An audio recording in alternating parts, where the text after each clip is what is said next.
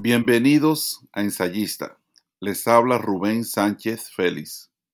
En este episodio, titulado El boom no es para escritoras, nos enfocamos en cómo las narradoras latinoamericanas fueron excluidas del fenómeno editorial llamado boom. Pero antes, pasemos a Osiris Vallejo con la sección de mi librero. La metamorfosis de Franz Kafka.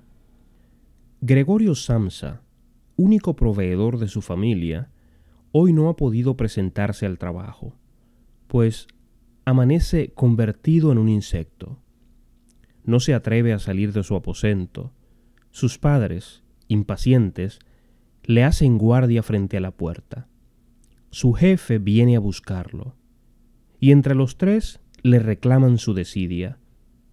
Pero más allá del impacto que pueda causarnos esa imagen, hay una posible lectura en que percibimos un utilitarismo extremo, un juego de símbolos que nos recuerda que el individuo es una empresa virtualmente imposible, porque el entorno le asedia a cada paso, a cada despertar, a cada respiro.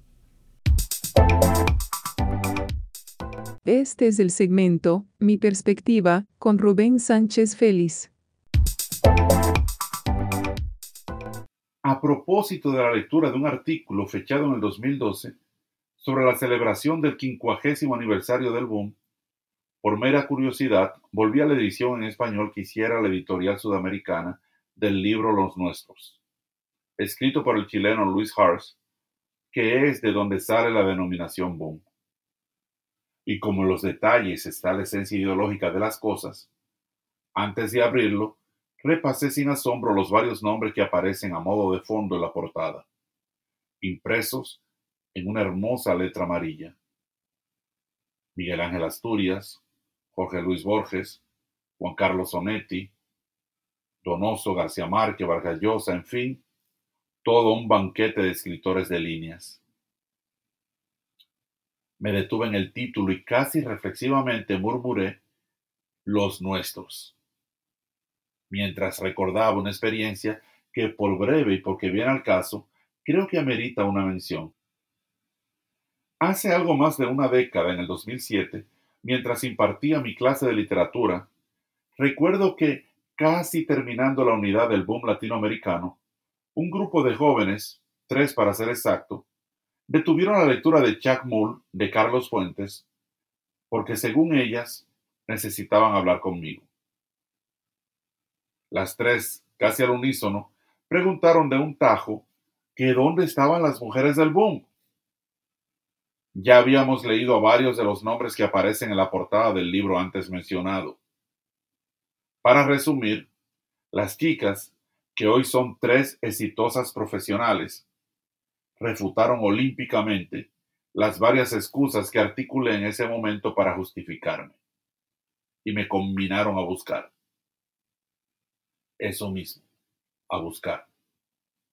Busque, que deben haber, dijo una, y busqué. Esa interacción me llevó a replantearme la unidad temática del boom. Y en mi búsqueda no fue nada difícil encontrar autoras que por entonces yo mismo había soslayado.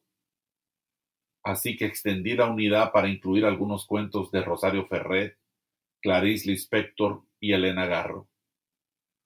Ve que sí las hay, y son muy buenas, me dijo la mayor de las tres. Y no sé por qué la frase sí las hay para mí fue más que edificante.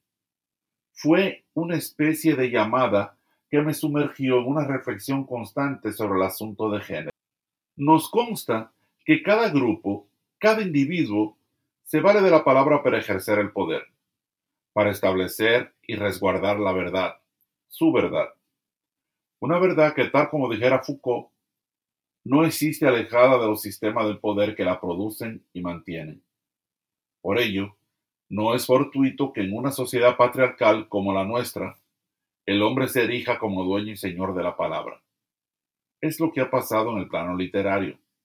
La mujer, sobre todo si es narradora, no ha sido valorada en su justa dimensión, sino cómo explicar que en el boom latinoamericano no figura Elena Garro y su novela Los recuerdos del porvenir.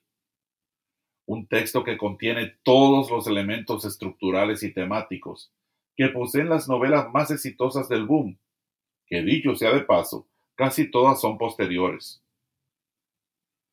O sea que, a pesar de haber creado un precedente, Garro, por solo mencionar una de las tantísimas, fue excluida de esa maquinaria de proyección internacional exclusiva para los novelistas de nuestra América hispana. Y digo más sobre Garro, una narradora de extraordinaria calidad. Hace apenas unos años, una editorial española publicó su libro Reencuentro de Personaje. Y en la faja del libro, inmediatamente después del título, escribieron lo siguiente, cito, de la mujer de Octavio Paz, amante de Bioy Casares, inspiradora de García Márquez y admiradora de Borges, cierro cita. Surreal. ¿A qué genio endemoniado se le habrá ocurrido tamaña aberración? Y si hoy por hoy hemos avanzado un poco en estos asuntos, es porque las escritoras entendieron que estaban ante un problema muy serio y que para contrarrestarlo tenían que usar la palabra y los saberes para forjar una verdad paralela, una verdad que sacudiera los cimientos de una sociedad excluyente, aún hundida hasta el fondo en el fango colonizado y colonizante, una verdad que amenazara todos los pilares bajo los cuales se erigieron dicha sociedad.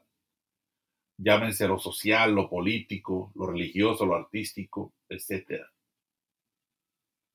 A mi juicio, ellas entendieron que el silencio al cual fueron relegadas era de cierto modo una suerte de cadena cuya ruptura representaba la existencia misma. Por ello, reitero, empezaron a cuestionar, como lo hicieron mis estudiantes, como lo hizo una colega de la poeta Cecilia Correa de Zapata, según cuenta en uno de sus ensayos. Y voy a citar. En una conferencia que dio José Agustín hace menos de dos años en la Universidad de California, San Diego, mencionó cientos de nombres de autores en la historia de la literatura mexicana. Cuando una colega mía le inquirió si no existía, en su opinión, ni siquiera el nombre de una sola escritora que valiera la pena mencionar, José Agustín se quedó pensativo. Insistió mi amiga. ¿Por qué no nombró usted a ninguna mujer? ¿Acaso discriminación?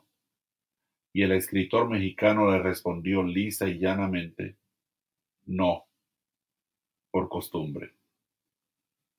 Me imagino que Agustín olvidó, entre muchísimas otras, a Sor Juan Inés de la Cruz, acaso la mayor figura literaria del periodo colonial novohispano. Pero volviendo al tema que nos ocupa, según Vargas Llosa, el boom fue un fenómeno que trascendió lo meramente literario e incluyó lo sociocultural y lo político. Tal aseveración hace aún más desconcertante la invisibilidad femenina en el boom. Si nos tocara armar una hipótesis, qué sé yo, para realizar un análisis pormenorizado, caeríamos en la certeza de que esa exclusión no obedece lo absoluto a falta de calidad, sino más bien a la mentalidad retrógrada que nos han legado nuestros ancestros, y por ello no terminamos de trascender ni siquiera las obsoletas delimitaciones aristotélicas. Las mujeres calladitas se ven más bonitas, la mujer como ser inferior no puede ocupar ciertos espacios, mujer que sabe latín, en fin, que felizmente esos problemas han sido comprendidos y cuestionados por varias autoras, tanto en textos de ficción como en ensayos. Me viene a la mente la novela Los Vigilantes, de Yamel El Tit. Hay ahí una escena en que la suegra visita a la narradora y esta última, apostrofando al esposo, dice lo siguiente. Tu madre se altera en nuestro espacio cerrado se altera, pues me imagino que se remece la memoria de su propia catástrofe. A modo de conclusión, cabe mencionar que si bien el boom tuvo un éxito considerable fuera del continente, incluso como fenómeno editorial, arrastrará consigo esa mancha histórica, y que sus eternos protagonistas son tan culpables de esa exclusión como los editores mismos. Para terminar, he escogido un brevísimo fragmento de La Última Niebla de María Luisa Bombal, que pienso ilustra de manera genial todo lo discutido en este fragmento. Reacciono violentamente contra el asalto de la niebla. Yo existo, yo existo, digo en voz alta. Y ahora pasamos a la sección Diálogo con Osiris Vallejo y Rubén Sánchez Félix. Rubén, he escuchado tus planteamientos y me parece detectar una especie de mea culpa en lo que tiene que ver con la exclusión de la mujer en el boom de la literatura latinoamericana y de la literatura en general. Eh, ¿Te parece correcto ese juicio? Sí, Osiris, eh, creo que sí, hay algo de eso. Y creo haberlo confesado eh, con la anécdota de mis estudiantes. Mira, sinceramente yo siento que mi falla fue no prestar atención a ciertos detalles a la hora de confeccionar el programa de estudios. Sí. Eh, me limité, qué sé yo, a transcribir nombres e información del boom, ideas que se han escrito y repetido por décadas. Eh, pero mira cómo son las cosas. Me bastó el cuestionamiento de un estudiante para hacerme reflexionar y tomar lo que yo considero que fueron las medidas del lugar. Eh, pero tienes toda la razón. Eh, hay algo de mea culpa. Sí, comprendo. Bueno, pero entonces, si a ti, como un profesor que vive en una sociedad del siglo XXI, en que hemos desarrollado cierta eh, sensibilidad con relación a este tema, te ocurre algo como eso, ¿no te parece que lo mismo eh, debió ocurrirles a los protagonistas del boom? Bueno, yo pienso sinceramente que son dos cosas muy distintas, Osiris. No es lo mismo un profesor que trabaja en su programa de estudios eh, transcribiendo información del libro de texto eh, y, que pase por alto una, situación como esa. Eh, y no la estoy justificando. Pero no es lo mismo que un grupo de autores que pasaron toda la vida montados en el tren del éxito y el reconocimiento eh, que les otorgó el llamado boom. Comprendo. pero, eh, digamos, uniendo eso que acabas de decir con otra idea que planteas y una cita que haces de Foucault, en la que él señala que eh, las sociedades o los escenarios sociales son producto de las estructuras de poder que los engendran. ¿No te parece que eso fue precisamente lo que ocurrió con el boom? Es decir, que el boom era una especie de reflejo de las sociedades eh, que, engendraron el movimiento y, no, era una cosa aislada. Yo podría haber estado de acuerdo contigo si los autores del boom eh, eh, se hubieran pasado la vida en una aldea latinoamericana. Pero ese no es el caso, Siris. Es más, América Latina era más bien el objeto de sus escrituras. Y tú sabes que estamos hablando de autores que pasaron la mayor parte de su vida en el exterior. Sí. En espacios donde la mujer era mejor valorada en asuntos literarios, aunque duela decirlo. García Márquez, por ejemplo, vivió en los Estados Unidos, eh, vivió en Europa. Eh, Cortázar incluso se nacionalizó eh, francés. Sí. y como te digo, en esos espacios las mujeres eran mucho más leídas y tenían un, mayor reconocimiento. Y yo estoy seguro de que ellos eran conscientes de ese avance. Ahora, eh, si tú me dijeras que, nuestras autoras eh, estuvieran produciendo obra de, poca calidad, quizás sí eh, podría justificarse. pero a mí me consta que hay una obra femenina de gran calidad en varios géneros y yo creo que debieron incorporarse a esa maquinaria editorial que respaldaba a los protagonistas del boom. Comprendo, comprendo. Y, no, y, en eso estamos de acuerdo eh, completamente. Por ejemplo, tú mencionas eh, escritoras eh, que produjeron una obra eh, muy sólida. Por ejemplo, mencionas a Clarice Lispector, a Elena Garro, a María Luisa Bombal. Eh, podríamos incluir a, Silvina Ocampo también. Y tú, mencionas a Rosario Castellanos. Definitivamente no hay duda con relación a eso. Ahora, ¿no te parece que eh, el, término que utilizas cuando dices que esto es una mancha histórica en el boom, ¿no te parece un poco excesivo? En lo absoluto, en lo absoluto. Eh, y más o menos por, lo mismo que te acabo de decir. Yo estoy seguro de que los autores del boom conocían la obra de las escritoras latinoamericanas. Yo estoy seguro que las conocían, que la leían, pero se hicieron de la vista gorda. ¿O es que tú acaso piensas que Rulfo no leyó a Bombal? Sí, no, claro que sí. Y que la leyeron. Comprendo, sí. Ahora, eh, también señalas, digamos, en, este, en, este, esa perspectiva, eh, que hemos avanzado un poco. ¿Te parece realmente que hemos avanzado un poco o más que un poco?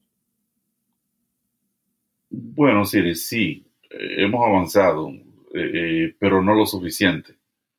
Y, qué sé yo, Solamente hay que pensar en, Aristóteles, eh, eh, que escribió eh, su libro Política, la, sección sobre el poder doméstico, hace quién sabe cuántos años. Y esa ideología, en pleno siglo XXI, como dices tú, aún sigue vigente. Hay gente que habla de la mujer como el sexo débil. ¿Por qué? Porque todavía tienen remanente esa ideología aristotélica donde él hace una suerte de, jerarquía eh, eh, del hogar y pone al hombre como un ente superior a la mujer. Ah, bueno, eh, pero definitivamente me parece que hay una sensibilidad mayor en estos tiempos, ¿no? Con relación a, ese tema y el mismo hecho de que estemos teniendo esta conversación es prueba de eso. ¿No te parece? Concuerdo, concuerdo. Bueno, pues es un tema que da para mucho y que seguramente eh, será ocasión de algún otro episodio. Definitivamente tendríamos que eh, continuar hablando eh, al respecto. Pero ahora, ¿qué te parece si pasamos a la recomendación de un libro? Vayamos. Cuando me preguntan por los 32 niños que perdieron la vida en San Cristóbal, mi respuesta varía según la edad de mi interlocutor. Así inicia República Luminosa, la novela que recomendamos esta semana, del escritor madrileño Andrés Barba. Narrada en primera persona a modo de crónica, la novela se arma a punta de reflexiones y conjeturas y nos sumerge en una realidad tan frágil y volátil como la memoria misma. Desde el primer renglón nos convertimos en narratarios del terrible suceso ocurrido dos décadas antes en San Cristóbal, un lugar flanqueado por el río Eré y una densa selva subtropical que de cierto modo nos remite a Macondo. El narrador, las mayas, los indígenas y hasta la perra Moira son piezas indispensables de esta suerte de acertijo cuyo eje son esos niños mendigos que llegaron a la ciudad y recurrieron a la violencia para sacudir una normalidad que no les era favorable, convirtiéndose ellos, de ese modo, en el gran enigma de la historia. ¿De dónde habrán salido esos niños monstruosos que asaltaron el supermercado Dakota y mataron a sangre fría a los dos ciudadanos que encontraron dentro? La respuesta de Víctor Cobán fue acaso la más absurda y quizá por ello la más acertada. Llegaron por goteo, dijo, como si los hubiera parido el río.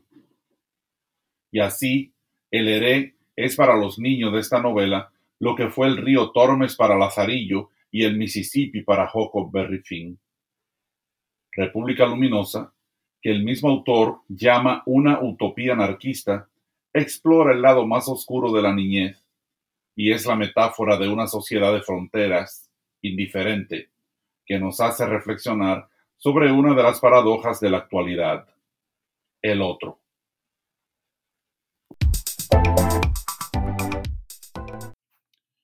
Hasta aquí llegamos por hoy. Muchas gracias por escucharnos y no dejen de estar pendientes a los próximos episodios de Ensayista. Por favor, suscríbanse y compartan este episodio con sus amigos. Recuerden que pueden comunicarse con nosotros visitando ensayista.com. Pueden enviar correo electrónico y mensaje de voz. Nos encontramos el próximo lunes. Hasta luego.